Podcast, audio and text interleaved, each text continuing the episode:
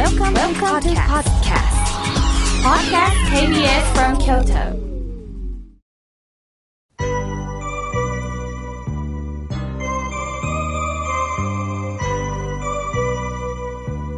さあ、ここからはたくさんのメッセージをいただきましたので、順に紹介をさせていただきます。さあ、初めてお便りをくださいますね。住吉区より、たかしさん、ありがとうございます。妙慶さん、いつも楽しく拝聴させていただいております。このラジオを聞き始めたのは、妙慶さんが NHK のラジオで妙慶さんの法話が流れたのがきっかけで、それからいろんな本を、妙慶さんの本を拝読させていただいております。定年まであと2年足らず、宗教に習うことが多く、また妙慶さんのラジオはとってもわかりやすく納得しています。今、リスナーさんの井村屋プレゼントが美味しそうだなぁと聞いて、はがきを書かせていただきましたとのことです。わあ、もういいですね。もちろんですよ。きっとね、あのーもちろん、あの、スタッフと共にね、抽選をさせていただきますのでね、当たることを念じております。また、私の、えー法話、まあ、NHK でね、たまにあの、法話が、を流してくださるんですが、それを聞いてくださったんですね。本当にご縁を感じます。まだまだ、あの、コロナの方が心配ですが、2年後に定年ということで、仕事をずっと今までなさってきた。そしていよいよご自分の時間が取れる中で、改めてこう、ご自分と向き合うと時間をね、また、あの、宗教の教えからね、何か感じていただけたらと思います。これからも、ラジオを支えてください。ありがとうございます。さあ、続いての方です。えー、ただしさん、ありがとうございます。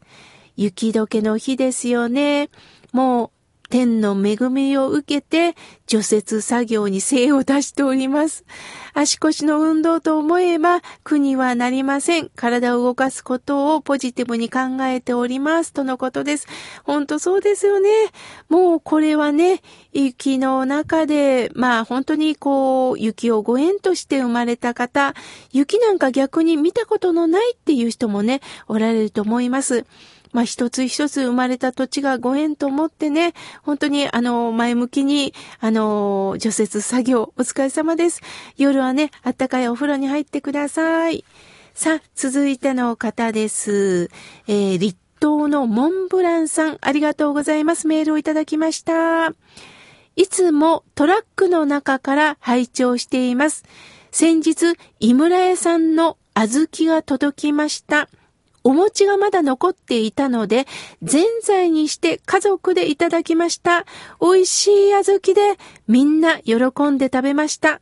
まだまだコロナで大変ですが、お体にはご注意して番組頑張ってください。ありがとうございました。とのことです。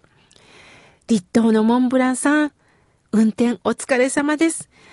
私がアナウンサーの頃にね、あるトラック会社さんの社長さんをインタビューしたんです。まだまだトラックというお仕事が認可されてない頃から乗っておられたんですって。ずーっと広い道路を、一直線の道路をね、ずーっと走らしてる時に、車のテールライトを見ながら、いつかこの道路を物流で便利にしたいと誓ったそうです。その方が今では、まあ、大手のトラック会社の社長になっておられます。本当にね、食事が届けられるのも、いろんな物品が届けられるのもね、もう、立東のモンブランさんのお仕事なんだなということを感じております。どうか、あの、あったかい井村屋さんのおぜんざいを食べてほっこりしてまた、お仕事ね、あの、頑張ってください。メールをありがとうございます。さあ、続いての方です。としこさん、メールをいただきました。妙慶さん、死んでしまえば仏様。それなら生きてるあなたも仏様。生きている私も仏様。落ち込んで泣きたくって泣けないとき、そんな言葉がふと頭に浮かびました。妙慶さん、どう思いますか？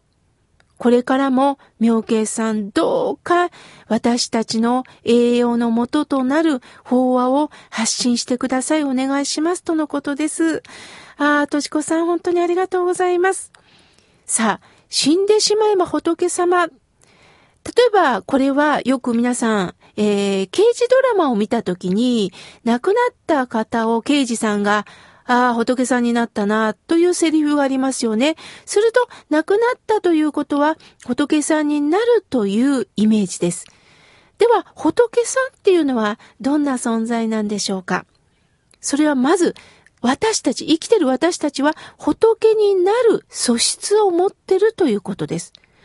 仏になる素質を持ってるというのはどういうことかというとね、いい人だからじゃないんですよ。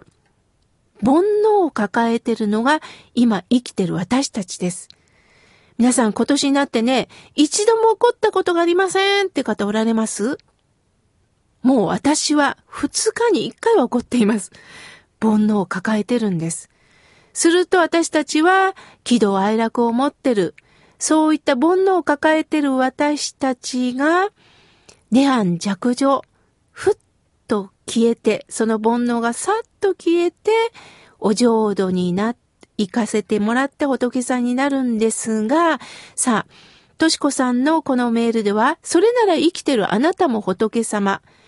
どういうことかというとね、せっかくこうして一生一度の人生を生まれたんであれば、その煩悩と向き合ってみませんか？その煩悩を知らずしてただ感情に流されて生きるのはもったいないですよ。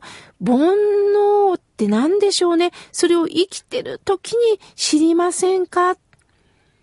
私も僧侶にならせていただいて、煩悩と向き合うことをさせていただいております。自分では気づけないので、親鸞上人の教えをいただきながら、これだ、煩悩は。また自分の経験でね、そうそう、今、これ、これ、この気持ち煩悩だよな、と確認してるんですね。でも、それがわかると、煩悩に流されなくなりました。例えば私にひどいことをしてきた人、きついことを言ってきた人、いろんな方もおられます。するとその人に対して仕返しをするぞ、ではなくって、その人もしんどかったんやろうな。私に当たらないとどうしようもなかったんだろうな。しんどかったんだ。だからみんなそれぞれ感情の出し方は違うんだろうな。だったらその人に仕返しをするんではなくって、まず許す。その人を、感情をどうか流していく。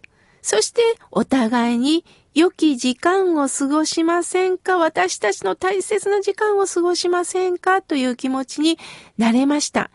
それが生きてる間に仏を感じるということではないかなと思います。そして安心してご縁が尽きたらお浄土に帰らせてもらうんですよね。としこさん、素敵なお言葉をありがとうございました。さあ、続いての方です。れいこさん、おはがきをいただきました。みょうけいさん、おはようございます。土曜日8時になると、目が覚めて、でも、床の中で聞かせていただいております。いいですね。私は、みょうけいさんが、亡き人はお浄土に帰るとおっしゃる、この気持ちに癒されておりますとのことです。なんかね、死ぬっていうと亡くなる、消えるってイメージがあるんですが、決してそうじゃないんですよ。元の命に帰らせていただくんです。往生浄土と言います。往生っていうとね、往生したっていう悪いイメージですけども、往復切符の王です。私たちは片道切符で生まれてません。往復切符を持って生まれたんですよ。今私たちは片道切符を持って生きております。ご縁が尽きたら往復切符持ってるでしょ？また元の命に帰らせてもらいましょうっていうことですのでね、どうか片道切符を持って安心して皆さん人生の旅を楽しんでください。さあ、続いての方です。栃木県よりありがとうございます。車大好きっ子さん、ありがとうございます。朝8時から8時半の間、私はラジオ、ラジコで楽しみに聞いております。妙慶さんのメッセージに刺激を受けます。このコロナで鬱になる人が多いと聞いております。どうしたら前向きになれますかとのことです。そうですね。若干あのコロナの感染者さんも減ったとはいえとも、まだまだ重症で苦しんでいる方も当然おられますので、今年は本当に油断はできません。この先どうなるんだろうか、もうダメなんだろうか、と、どうしても悪いように悪いように考えてしまうと、やはり心はね、打つっていうのはね、もう草がぼうぼうと生えて、光が見えない状態なんですね。漢字を見てもそうなんです。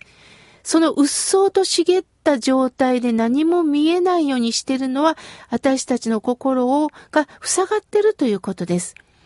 塞がるんではなくって、その中にかすかに入ってくる光を見ていきませんか？必ず光が漏れてるはずです。その光を頼りに、今日今コロナ禍の中でこんな状況だけども、これやってみようかな。普段家にいるだったら、ちょっと普段できないことをやってみようかな。いや、それも飽きたよっていう方もいるとは思うんですが、大きな発見があるはずです。普段料理をしない人が料理に目覚めたっていう人もいます。大工仕事に目覚めたっていう人もね、おられるように、ああ、こんな生き方ってあったんやなっていうこともぜひ見つけてほしいなと思います。お仕事もいろんな方の知恵をいただきながらね、どうかどうか漏れてる光を感じながら生きていきましょう。さあ、続いての方です。おはがきをいただきました。小山さん、山形県よりありがとうございます。妙慶さん、いろいろ思うことがありますけど、ラジオを聞いております、とのことです。そうですか？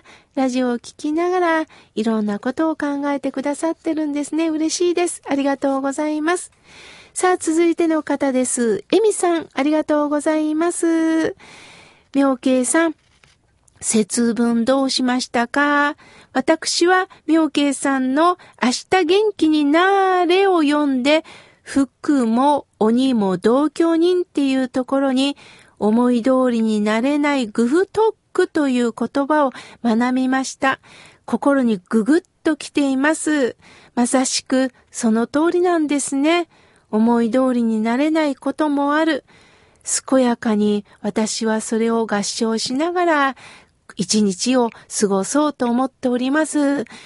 妙慶さん、いつも深いお言葉を本当にありがとうございます。ああ、こちらこそ、エミさん、ありがとうございます。そうして感じていただきましてね、本当に嬉しいです。さあ、まだまだたくさんのメッセージをいただきましたが、来週紹介させていただきます。